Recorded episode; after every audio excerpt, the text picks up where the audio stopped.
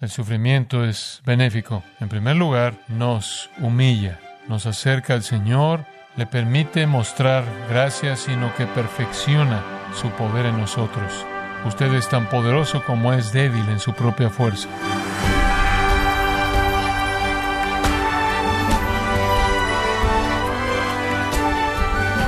Sea usted bienvenido a esta edición de Gracia a vosotros con el pastor John MacArthur. La persecución que los creyentes han sufrido ha sido tan severa, inclusive un antiguo defensor de la Iglesia afirmó que la sangre de los mártires ha llegado a ser la semilla de la Iglesia.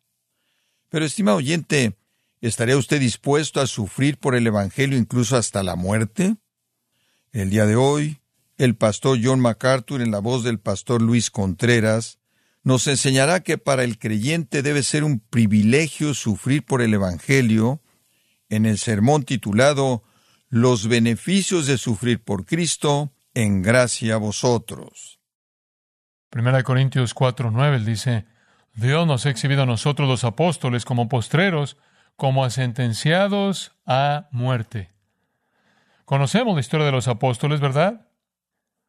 Fueron ejecutados, exiliados y tenían las mejores noticias que el mundo jamás había oído.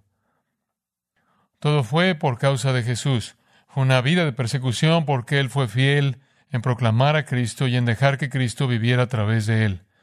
No solo es el mensaje de usted, escuche, no solo es el mensaje de usted, lo que es una reprensión al mundo es su vida, es su vida, es Cristo en usted que se manifiesta en su amor, por la verdad, por la iglesia, por la justicia. Entonces la gloria de Dios brillando en la faz de Cristo brilla mediante el vaso de barro. El creyente, conforme ese creyente proclama el Evangelio de Cristo, y entre más alto es el precio y más alto es el costo, más de Cristo es demostrado, eso quiere decir que entre más débil se vuelve usted y menos confianza tiene en su propia fuerza, más poderoso se vuelve usted. Al mundo no le gusta. En cierta manera usted deja su vida allá afuera. Así es. De nuevo, por el tercer versículo seguido, versículo 12, Pablo dice, la muerte actúa en nosotros y en vosotros la vida. Tenemos que estar expuestos, digo, tenemos que estar allá afuera proclamando la verdad, ¿correcto? Usted no puede decir, bueno, eh, temo que, que, me pueda costar mi reputación si soy valiente por el Evangelio y aquellos que dan el Evangelio van a tratar de destruirme y hay muchas maneras en las que lo podrán hacer sin matarme, especialmente en esta era del Internet. Pero usted realmente no tiene opción. La gloria de Dios está brillando en la faz de Jesucristo y Cristo vive en usted y brilla a través de usted conforme Él se demuestra a sí mismo en las virtudes evidentes de la vida de usted y esas virtudes se resumen de esta manera. Amor, amor hacia Dios, amor hacia Cristo, amor hacia la verdad, amor hacia la Escritura, amor hacia la Iglesia, amor hacia los perdidos, humildad, quebrantamiento por su propio pecado, sentido de indignidad y en tercer lugar, obediencia. Usted demuestra a Cristo y después proclama su Evangelio. Y esto es inaceptable en el mundo. Pablo dice en Colosenses 1:24, me gozo en lo que padezco por vosotros, no solo por causa del Señor, sino por vosotros, y cumplo en mi carne lo que falta de las aflicciones de Cristo por su cuerpo, que es la iglesia. Qué declaración tan sorprendente. Pablo está diciendo esto. Cristo no está aquí. Ya no pueden hacerle más daño a él, ya no pueden causarle más heridas entonces me las causan en lugar de Él. Qué privilegio, ¿verdad? Él recibió las heridas por nosotros, podemos recibir las heridas por Él. Así va a ser si usted va a ser fiel. Va a ser la muerte actuando en nosotros, versículo 12, en vosotros la vida. Qué promesa tan sorprendente. Pablo soporta fielmente, entonces, brillando la luz del Evangelio en las tinieblas, aun si le cuesta sufrimiento y le cuesta, aun si le cuesta la muerte y le costó.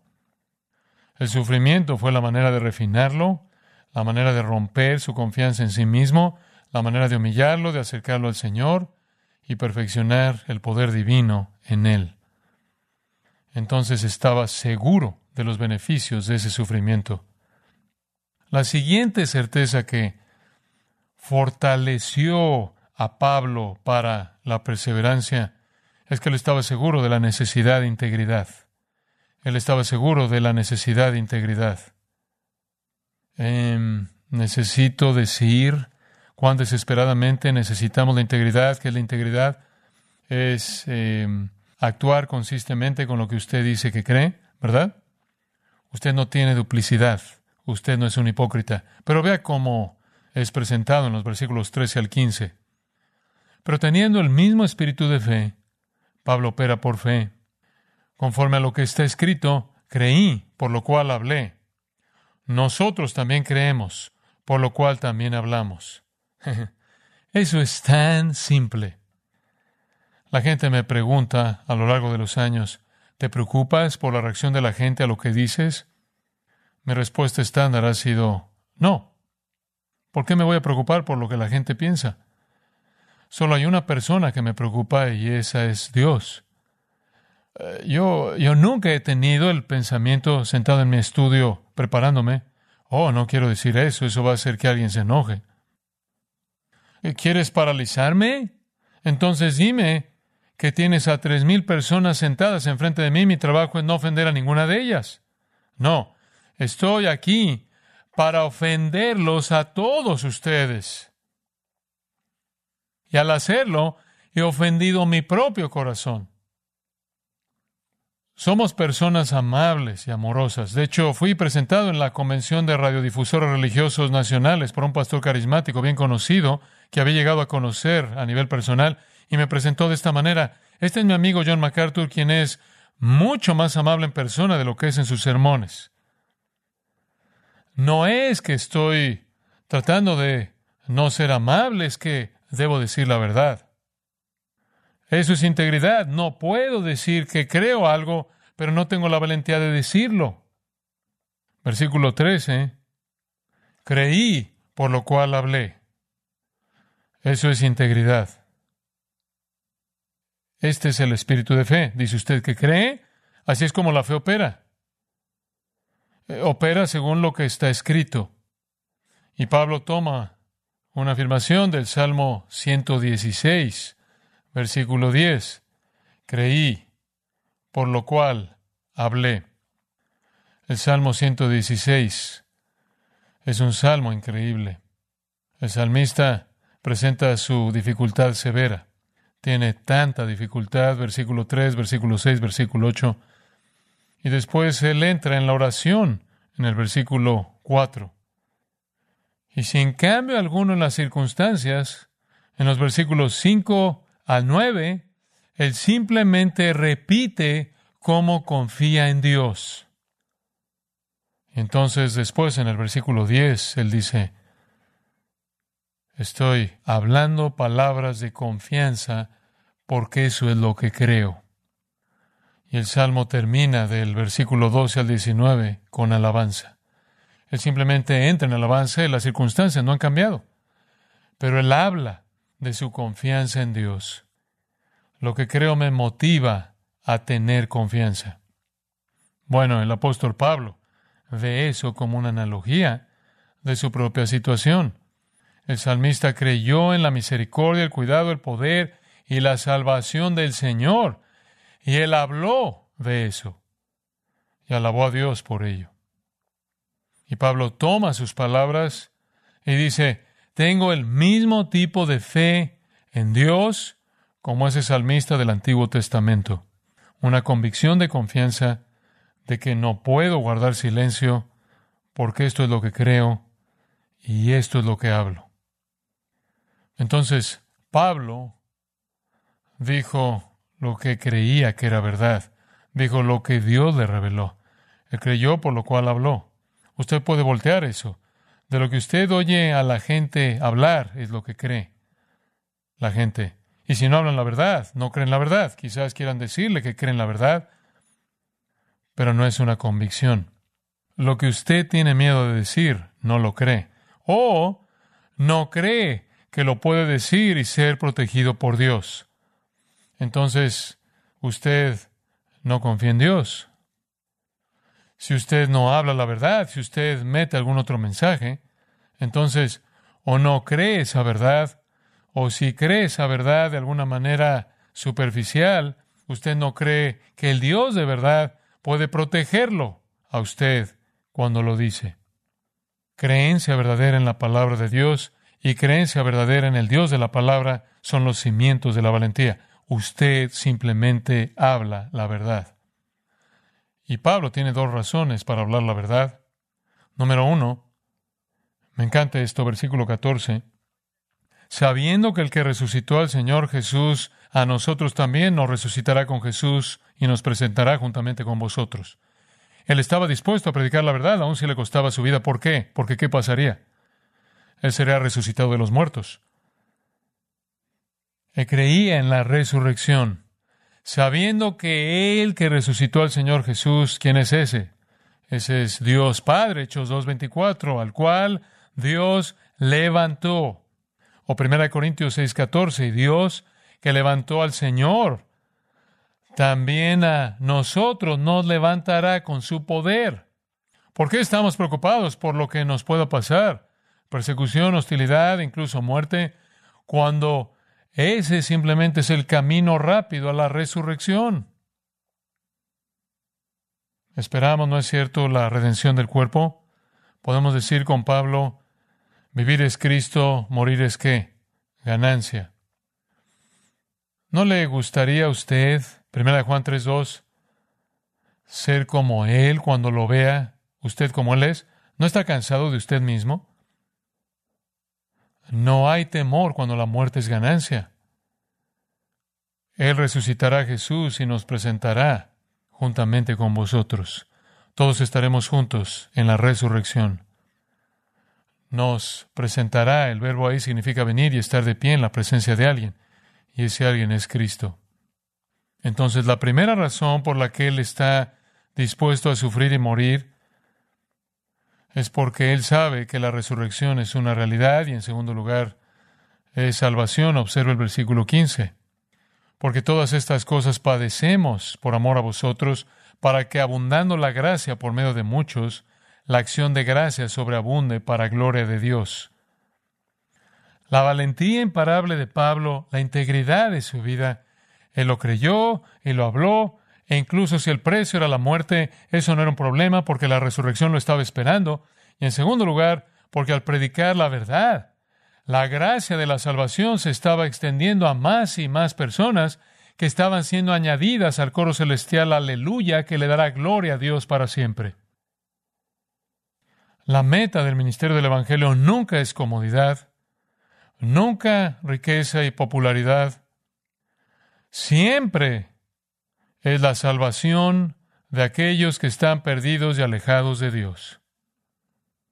Y conforme proclamamos la verdad, consideramos nuestras vidas como nada, excepto porque seamos usados para la reunión del pueblo de Dios, mediante creer el mensaje predicado en el poder del Espíritu Santo. Él dice, la gracia salvadora se está extendiendo a más y más personas. ¿Para qué? La meta definitiva pueda llevarse a cabo, la cual es la gloria de Dios. Efesios capítulo 1. Todo el plan redentor de Dios resumido en ese capítulo de apertura para alabanza de su gloria, para alabanza de su gloria, para alabanza de su gloria. Pablo tiene la gloria de Dios en mente. Él, él es secundario. Él está abrumado ante tal misericordia, ser usado de tal manera que trae gloria a Dios. Entonces el creyente que es fiel como un testimonio del Evangelio, brillando la luz de Cristo en la oscuridad, llena su alma del conocimiento de la gloria de Dios en la faz de Cristo y de manera abnegada refleja esa gloria y lo que dice y cómo vive, para que más gloria pueda ser dada a Dios conforme la gente ve su vida y oye su Evangelio y es salvada Y Él hace todo eso con la confianza de que si lo matan, es el lugar más rápido para llegar al cielo. Finalmente, una certeza más ancló a Pablo a la fidelidad, una razón más por la que no desmayó. Él estaba cierto de que la gloria eterna sobrepasaba por mucho al sufrimiento terrenal. Observa el versículo 16 al final. Por tanto, no desmayamos. Antes, aunque este nuestro hombre exterior se va desgastando, el interior no obstante se renueva de día en día, porque esta leve tribulación momentánea produce en nosotros un cada vez más excelente y eterno peso de gloria, no mirando nosotros las cosas que se ven, sino las que no se ven, pues las cosas que se ven son temporales, pero las que no se ven son eternas. Él presenta tres puntos. No desmayamos porque, número uno, la fortaleza espiritual es más importante que la debilidad física. Estamos desgastándonos, el hombre exterior, y todos sabemos eso, ¿verdad? La vida es una enfermedad terminal. Cada día que usted vive está más cerca de la muerte. Fue incrementando para Pablo debido a la manera brutal en la que fue tratado. Él murió alrededor de los 60, probablemente habría vivido más tiempo si no hubiera sido tan maltratado y abusado. Pero realmente no era lo que importaba. El hombre exterior se va desgastando, el hombre interior, no obstante, se renueva de día en día. Le puedo decir desde este punto de vista, usted sabe, estoy al final, estoy dando la perspectiva desde el coche fúnebre conforme va por el camino. Y le voy a decir esto. El hombre interior, por la gracia de Dios, nunca ha estado tan fuerte en mí y eso es porque tengo una historia de ver el poder de Dios, la gracia de Dios, la misericordia de Dios, el sustento de Dios. Entre más envejece usted, más historia tiene de la obra de Dios en su vida. Puedo alabar a Dios por todas las cosas que hizo a lo largo de la historia del Antiguo Testamento. Puedo alabar a Dios por todas las cosas que hizo a lo largo de la historia del Nuevo Testamento. Puedo alabar a Dios por todas las cosas que hizo a lo largo de la historia redentora, la historia de la Iglesia hasta ahora. Pero también, en este extremo de la vida, puedo alabar a Dios por cómo la providencia se ha desarrollado en mi vida puramente como cuestión de misericordia y gracia, totalmente inmerecido. Y la adoración para mí es simplemente repetir la providencia. Si quieres saber cómo adorar, adorar es repetir la providencia, es regresar y decir, Dios, esto es lo que eres, esto es lo que has hecho, y puede comenzar al principio de la revelación divina, pasar por toda la escritura, por toda la historia de la iglesia, y después puede comenzar a repasar su propia vida. Usted ha visto la mano de Dios. Es una renovación continua. Cada día de mi vida otra providencia se desarrolla a mis ojos que solo puede ser cumplida por Dios. A veces gozosas, providencias maravillosas, a veces dolorosas, providencias agonizantes, no obstante providencias. Sí, la vida es una enfermedad terminal, todos estamos muriendo. Pablo murió probablemente antes de su tiempo, si no hubiera sufrido tanto. Pero todo lo que estaba pasando en el interior era mucho más importante para él. Honestamente puedo decir, alguien me dijo, un doctor me dijo recientemente que no moriré de cáncer. Y yo dije, ¿por qué dices eso? Él dijo, porque todavía no lo has tenido, estás demasiado viejo para tenerlo. Ahora usted sabe que es viejo cuando es demasiado viejo para que le dé cáncer. Bueno, yo dije, gracias, Doc. Ahora si tan solo puedo esquivar camiones en la autopista, quizás sobreviva. Esa nunca ha sido la meta, ¿verdad? La meta es ser renovado en el interior.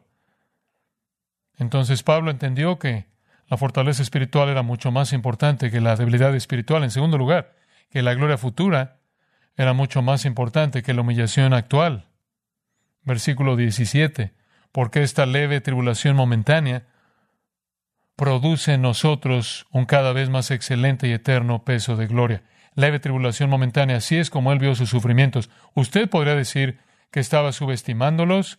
Él diría en absoluto, en absoluto, leves tribulaciones momentáneas. Él hace contrastes interior sobre el exterior en el versículo 16, momentáneo sobre lo eterno en esta vida, leve sobre pesado, la palabra leve, tribulación, leves, el afro significa sin peso, sin importancia.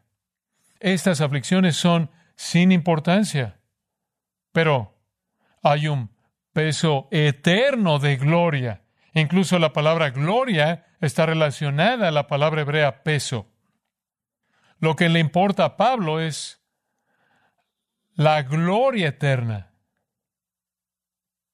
Y tiene un peso mucho más allá de toda comparación, excede todos los límites. Él dice en 1 Corintios 2, ojo no ha visto ni oído oído, ni ha entrado en corazón de hombre las cosas que Dios ha preparado para los que le aman, ¿verdad? En tercer lugar, él dice, las realidades invisibles son mucho más importantes que las realidades visibles. Versículo 18. No mirando nosotros las cosas que se ven, sino las que no se ven. Pues las cosas que se ven son temporales, pero las que no se ven son eternas. Mientras vemos el enfoque de su vida entera, su visión estaba fijada no en cosas que no son vistas, no en cosas temporales, no en el mundo visible. Todos los objetos, todas las filosofías, todos los asuntos sociales son temporales. Es como, como le he dicho antes, acomodar las sillas en la cubierta del Titanic. ¿De qué sirve eso? Pero Pablo consistentemente mantuvo su enfoque en cosas que no son vistas y son eternas. Realmente es un eco de Moisés que el escritor de Hebreos retoma en Hebreos 11:27. Moisés dice, se sostuvo como viendo al que invisible. Ponga su mira en las cosas de arriba y no en las de la tierra, ¿verdad? Entonces, con ese tipo de convicciones, Pablo fue fiel hasta el final. Y en su última epístola, él da un testimonio. Él dice, 2 Timoteo capítulo 4, en el versículo 6, yo ya estoy para ser sacrificado y el tiempo de mi partida está cercano. He peleado la buena batalla, he acabado la carrera, me encanta esto. ¿He guardado qué? La fe. Así es como usted debe terminar, ¿no es cierto? Por lo demás, me está guardada la corona de justicia, la cual me dará el Señor juez justo en aquel día, y no solo a mí, sino también a todos los que aman su venida. Para usted también. Su visión siempre estuvo dirigida hacia el cielo. Entonces hacía el hombre vuestra luz delante de los hombres para que vean vuestras buenas obras y glorifiquen a vuestro Padre que está en los cielos y sean luces, como Pablo dijo, Filipenses, brillando en la oscuridad, con la luz del Evangelio de Cristo. Y sean fieles hasta el final. Y lo serán si tienen estas mismas certezas que le dieron a Pablo una valentía inmortal. Oremos.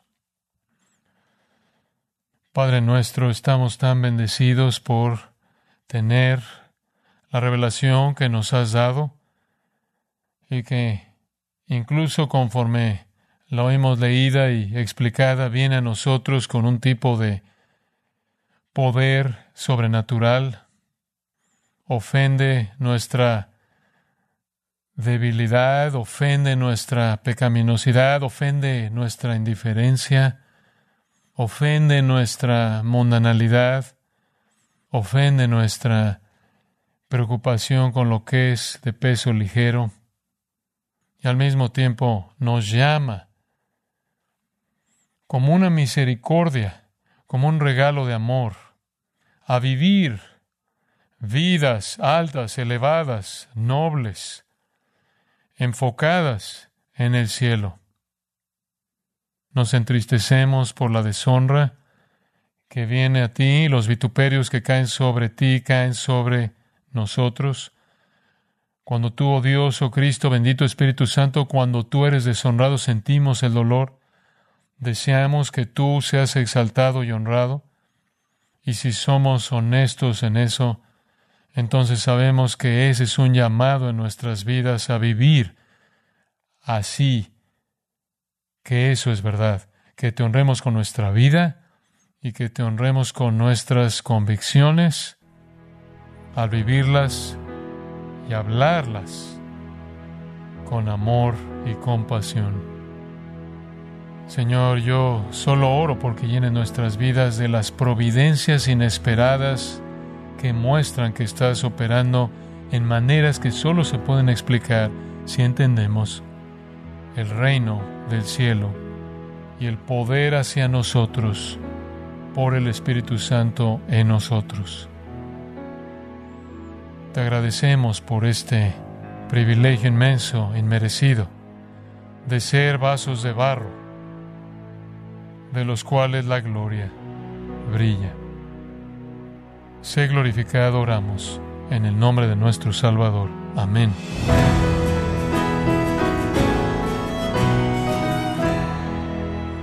Y de esta forma, el pastor John MacArthur ha dado conclusión al sermón titulado Los beneficios de sufrir por Cristo, aquí en gracia a vosotros. estimado oyente, quiero recomendarle el libro Isaías 53, El siervo sufriente, en donde John MacArthur, haciendo uso de su experiencia y su sistema de predicación expositiva, explica por medio de diez sermones lo que el autor divino dijo a través del profeta Isaías acerca de Jesucristo, el Cordero Inmolado de Dios. Adquiéralo en la página de gracia.org o en su librería cristiana más cercana. Y quiero recordarle que puede escuchar y descargar todos los sermones que ha escuchado en días, semanas o meses anteriores, animándole a leer artículos relevantes en nuestra sección de blogs, ambos en gracia.org.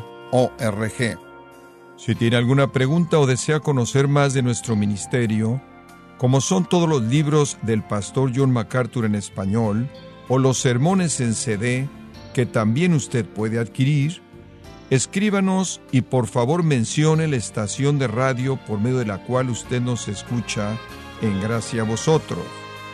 Es importante conocer no solo el país y ciudad de donde usted nos escucha, sino también la radio.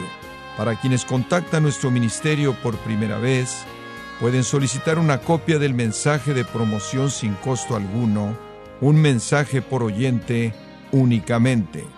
Si usted vive en los Estados Unidos o Puerto Rico, escríbanos a Gracia Vosotros, P.O. Box 4000, Panorama City, California 91412. O puede escribirnos a través del siguiente correo electrónico radio arroba